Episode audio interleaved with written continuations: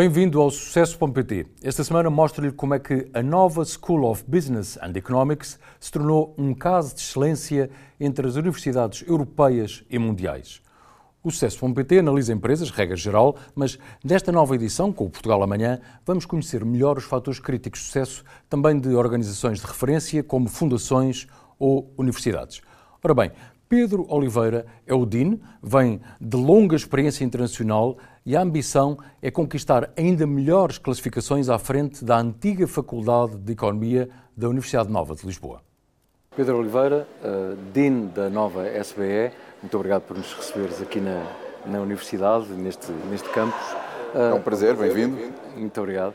Uh, analisamos desta vez como caso de excelência e caso de sucesso no BT uh, a nova SBE e este projeto de cinco anos, uh, porque faz todo sentido, claramente se diferencia no universo universitário português, eu diria em termos internacionais. Uh, sei que há muitos rankings e têm de medir, obviamente, as, uh, a evolução. Uh, o que é que é neste momento a nova SBE? Obrigado pela pergunta. Eu acho que a Nova tem feito uma trajetória bastante incrível, não apenas nos cinco anos que passaram, desde a inauguração do campus, essa é bastante visível e é bastante mais notória, mas o próprio campus só é possível graças aos últimos 46 anos de história que permitiram que estivéssemos hoje aqui. Da Faculdade de Economia da Nova. A Faculdade de Economia da Universidade Nova de Lisboa, eh, de facto, tomou muito cedo algumas decisões, por exemplo, no que respeita à internacionalização, aos cursos serem em inglês, ao recrutamento de professores no mercado internacional, à endogamia académica, significando que não, não, não recrutamos os nossos próprios doutorados, o que, na realidade, abriu muito a escola para o mundo, para ideias diferentes, para professores com outros outras culturas, outras religiões, e, e acho que isso foi, foi, muito importante para, para, para a Nova. Nos últimos cinco anos, obviamente, com este espetacular campus, eh, a trajetória acelerou. Eh, a escola mudou muito, cresceu muito eh, em números de alunos, por exemplo. Somos hoje bastantes mais do que éramos. eu não estava cá, mas falando como escola, certamente quando estávamos em Campo Lido. E, portanto, de facto, é uma trajetória muito impressionante, desde Campo Grande, onde tudo começou, depois Campo Lido, agora Carcavelos e, na realidade, agora também Cairo, porque temos um novo campus no Egito. Portanto, de facto, é uma escola bastante diferente, hoje reconhecida, eu diria mundialmente, mas sem, sem dúvida uma escola muito reconhecida no contexto europeu. Uma escola que, por exemplo, hoje tem o 11º mestrado de Finanças do mundo, de acordo com o Financial Times, o 15º mestrado de Gestão do mundo, outra vez, de acordo com o Financial Times, eh, a nossa formação de executivos é a 18ª também no mundo. Eh, o nosso MBA acabou de subir 21 posições e está agora em 34º na Europa. Portanto, de facto, uma escola que eh, se afirmou internacionalmente, certamente mais na Europa do que no mundo, uma escola que é hoje muito internacional. No nosso mestrado, por exemplo, 72% dos nossos alunos são internacionais, são de todo o mundo, havendo uma predominância de alunos europeus com alemães, eh, italianos, franceses, belgas eh, e um pouco depois de tudo, eh, porque na realidade são 93 nacionalidades que temos no campus. A nossa licenciatura é menos internacional, é mais, é mais nacional, é, aí temos mais portugueses, mas quando observamos o que se passa no campus, são cerca de 55% de alunos internacionais que temos aqui. Ao todo, neste momento, estamos a falar de quantos alunos e quantos professores? Estamos a falar de cerca de 6 mil alunos de grau, depois mais cerca de 9 mil participantes em formação de executivos, uh, portanto, uh, um campus muito maior do que era quando estava em, em Campo Lide. quando pensamos nos, no, nos professores, temos estado a crescer muito, acabamos de recrutar 22 novos professores de carreira, o número de professores de carreira agora é 104 professores, aumentámos de 82 para 104. Por exemplo, pensando nestes 22 que acabaram de chegar, 19 são, são estrangeiros, são internacionais. Hoje, para além dos professores core, temos um grupo de quase 200, 200 outros professores que são profissionais eh, ou que são professores adjuntos que participam connosco eh, nas nossas atividades a tempo parcial. Eh, e, portanto, de facto, eh, no universo total, cerca de 700 eh, staff eh, e docentes para sintetizar fatores críticos de sucesso, no fundo, que, que já linkaste, mas claramente a questão, obviamente, do ensino ser ministrado em, em, em inglês, professores altamente qualificados, obviamente, mas falaste também num tema de endogamia que aí é diferente em relação às universidades portuguesas em geral. Ou pelo menos algumas. Muito diferentes. Eu acho que uma decisão muito importante que foi tomada na nova, muito antes de eu chegar, portanto tenho muito pouco mérito nela, ou nenhum, eh, foi a decisão eh, de não haver endogamia académica. O que é que isto significa? Significa que a nova não recruta os seus próprios doutorados. Nós temos um programa de doutoramento e é quase cruel dizer que não vamos recrutar os nossos próprios doutorados. Mas, de facto, nós sabemos que as melhores universidades do mundo, as melhores escolas do mundo, seguem esta prática, havendo uma boa razão para isso, que é quando não eh, nos fechamos sobre nós próprios, que é o que acontece quando algumas escolas eh, recrutam os seus próprios doutorados, eh, abrimos ao mundo e trazemos eh, sangue novo, trazemos perspectivas diferentes, pensamento diferente. E, e a Nova tomou esta decisão muito cedo.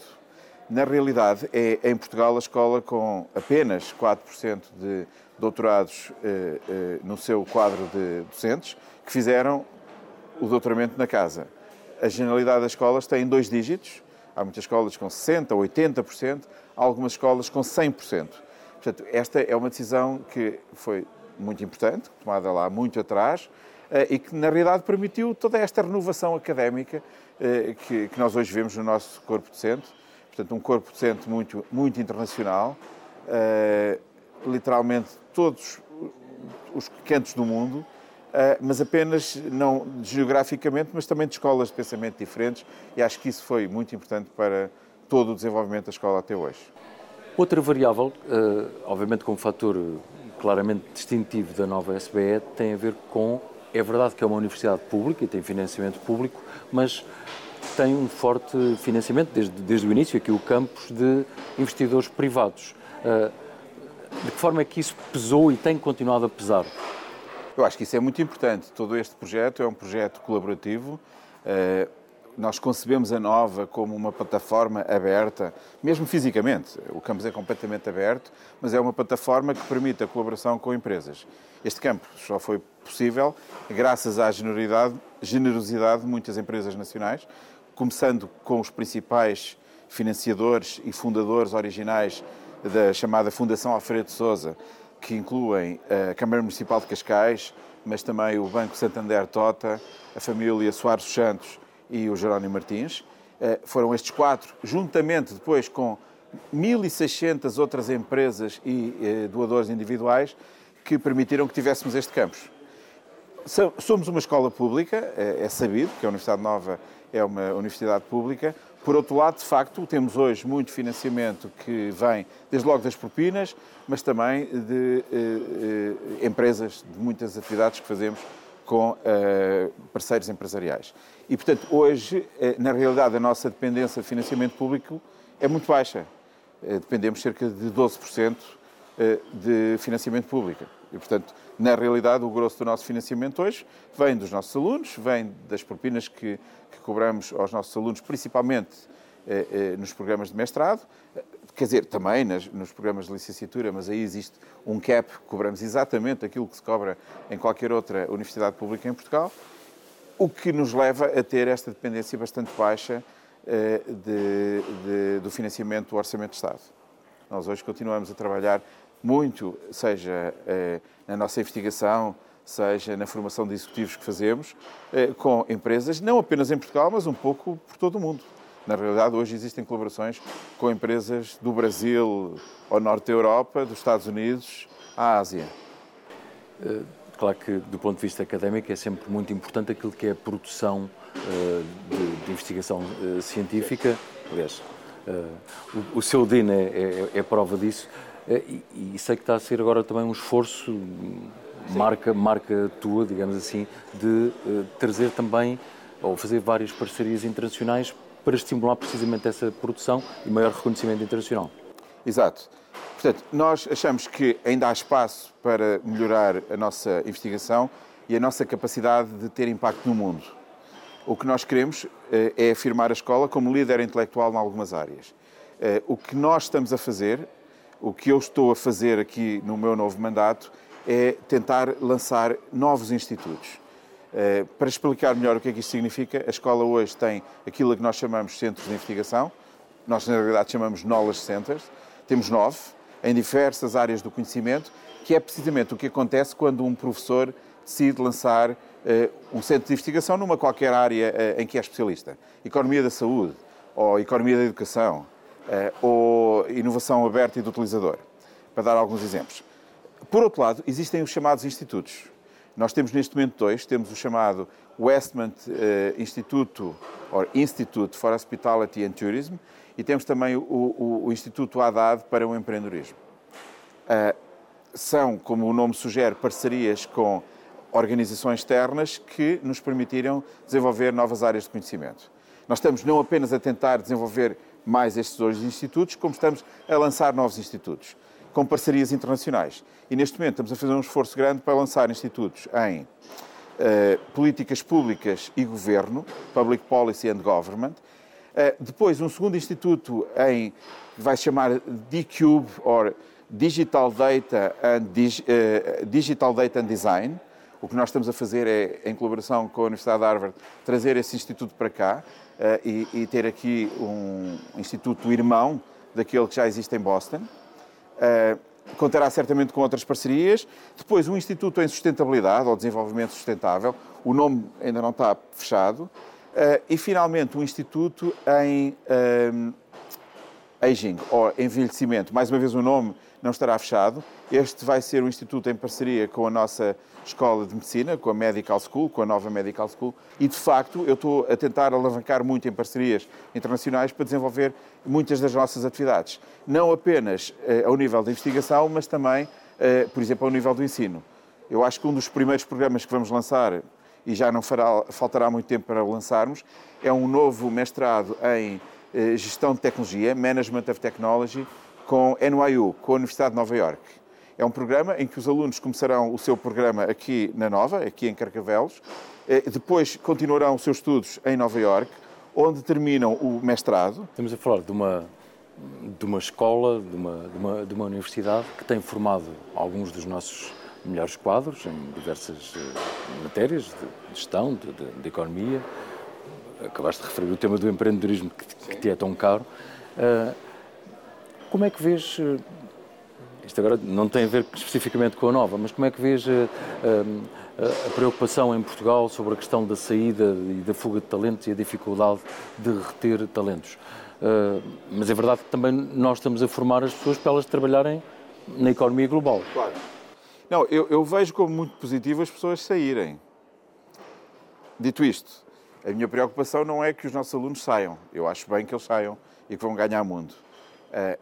O problema é se Portugal é suficientemente atraente para que eles voltem. Uh, e nesse contexto acho que há muito a fazer para tornar Portugal um bocadinho mais, mais interessante. O que nós, neste momento, estamos exatamente a sentir essa saída de cérebros, como se costuma dizer.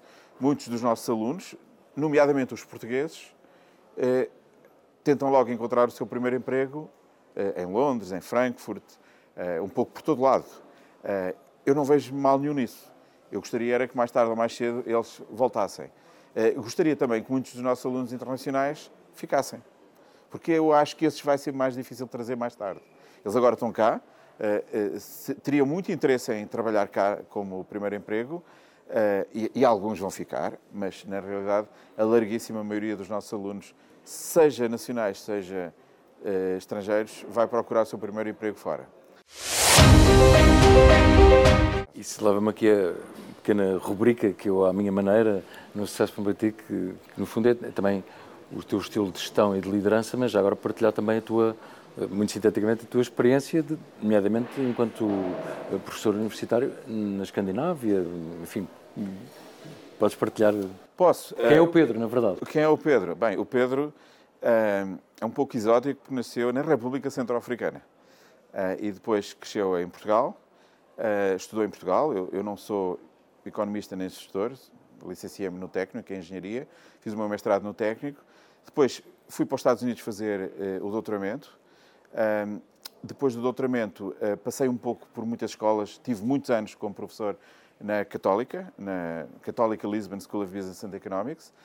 Depois da Católica, tive várias colaborações mais curtas com escolas nos Estados Unidos. Na realidade, tive três anos no MIT. Tive e tenho, na realidade, mantenho muitas dessas ligações. mantenho uma ligação, por exemplo, com Cornell.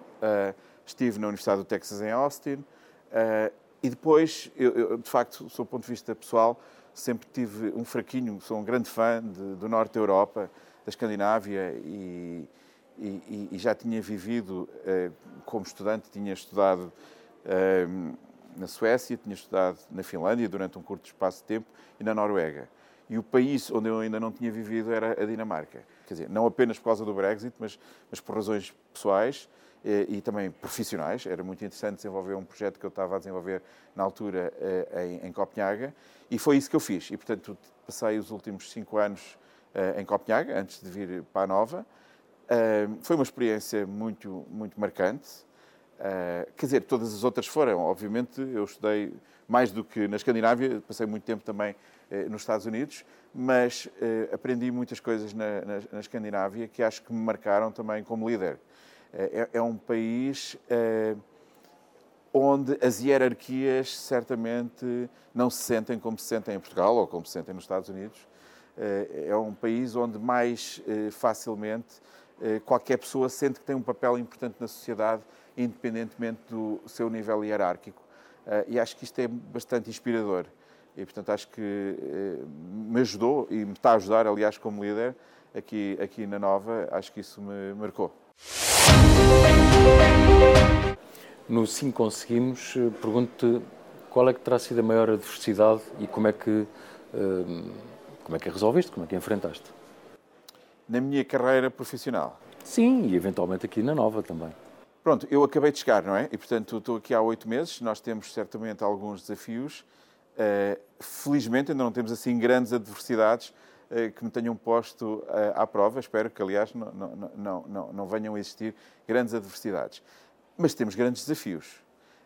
Neste momento estamos, por exemplo, a tentar trazer alunos também de fora da Europa, estamos a aumentar a nossa internacionalização.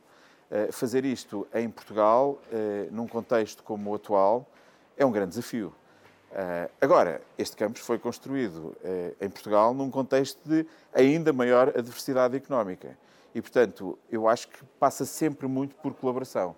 Nós, eh, em Portugal, eh, é muito interessante que temos, sinto eu, muita dificuldade de nos sentar à mesma mesa, por exemplo, quando temos perspectivas opostas sobre os problemas e de discutir uma solução para esse problema.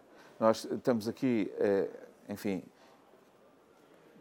a viver duas guerras, não é? Até há pouco tempo era uma, mas de repente temos outra em, que o que fica bastante claro é que nós, e isto não é só em Portugal, obviamente, eh, temos uma enorme incapacidade de, de, ouvir os outros, de perceber a perspectiva dos outros. Eh, estamos completamente bipolarizados, ou, ou mais do que isso até, mas fechamos nas nossas trincheiras e temos muita dificuldade em comunicar. Eu acho que isso, para gerir uma organização como esta, é absolutamente essencial. Ser capaz de sair da trincheira para perceber a perspectiva dos outros e depois colaborar. Este campo não existia eh, se não tivesse havido até hoje muita capacidade de colaborar, eh, de colaborar com os alunos, com os antigos alunos, com os professores, com as empresas, com organizações públicas, porque somos uma escola pública, e acho que essa capacidade é absolutamente essencial. E espero, na minha dar uma modesta, na minha prática aqui na Nova, dar uma modesta contribuição para esta importante capacidade de falar com os outros, mesmo quando eles têm perspectivas bastante diferentes de nós. A rubrica Portugal 2043 é o desafio de imaginar o país dentro de 20 anos, como cidadão, não apenas no teu chapéu neste momento de, de, de líder desta, desta casa, mas como é que gostarias que Portugal estivesse dentro de 20 anos? É uma ótima pergunta. Eu espero que Portugal seja, e espero que a Europa seja um sítio de paz daqui a 20 anos. Uh, espero que uh, nós usemos muito esta capacidade de diálogo, de ouvir uh, pessoas que têm religiões, culturas diferentes das nossas, para construir algo em conjunto. Eu acho que esse vai ser o nosso maior desafio, não, não necessariamente em Portugal, mas na realidade nós somos uma escola já global, mas também em Portugal. Isso vai, sem dúvida, influenciar muito o nosso estilo de vida e o nosso nível de vida também. Espero que em Portugal haja muitas entidades que à semelhança de nós, se me permitem aqui, talvez a modéstia, que se consigam afirmar internacionalmente. Eu espero que as universidades o consigam fazer. Eu acho que hoje, se me permites dizer isto, temos uma situação em Portugal, no que respeita às escolas de negócios, eh, muito sui generis. Nós hoje temos, nos rankings internacionais, várias escolas que estão a afirmar. Eh, da Católica à Porto Business School, eh, a ISEG, até ao ISCTE, em alguns rankings, nós hoje começamos a encontrar um cluster de escolas que, acho que posso dizê-lo, ainda não estão necessariamente tão bem colocadas como nós, mas que começam a distinguir Portugal eh, eh, como um sítio interessante para estudar. Eh, isto acontece nas áreas da gestão, da economia, das finanças. Espero que isto possa acontecer em muitas áreas. Eu acho que nós temos muito talento em Portugal e que, se formos capazes de reunir, de discutir, de nos sentarmos à mesma mesa para construir algo que seja maior do que as nossas competiçõezinhas, que não nos levam a lado nenhum, eu acho que Portugal, eh, do mundo empresarial ao mundo académico, eh, se, por exemplo, trouxermos também o governo para a conversa, eh, se pode afirmar internacionalmente em áreas diferentes daquelas em que eu acho que já nos estamos a afirmar. Eu acho que é muito importante esta afirmação de algumas universidades, é muito importante para a reputação do país. Se pensarmos, nós hoje estamos a colocar Portugal, e acho que esta escola está a dar uma contribuição muito importante, entre os principais destinos para estudar no mundo. E se pensarmos, esse grupo de países restrito inclui os Estados Unidos, a Inglaterra, a França, alguns países do norte da Europa, eh, sem dúvida a Holanda também, eh, mas é sem dúvida um grupo de países com quem nós queremos estar. Eh, e, portanto, em termos reputacionais, é muito importante. E é tudo. Já sabe que aqui pode conhecer mais casos de sucesso em português, de empresas ou organizações que fazem realmente a diferença a criar riqueza e emprego em Portugal. Pode ver o sucesso.pt no site amanhã.pt, também na Euronews, no canal YouTube em português, ouvir o podcast e, claro, ler no jornal Portugal Amanhã. Espero por si na próxima semana.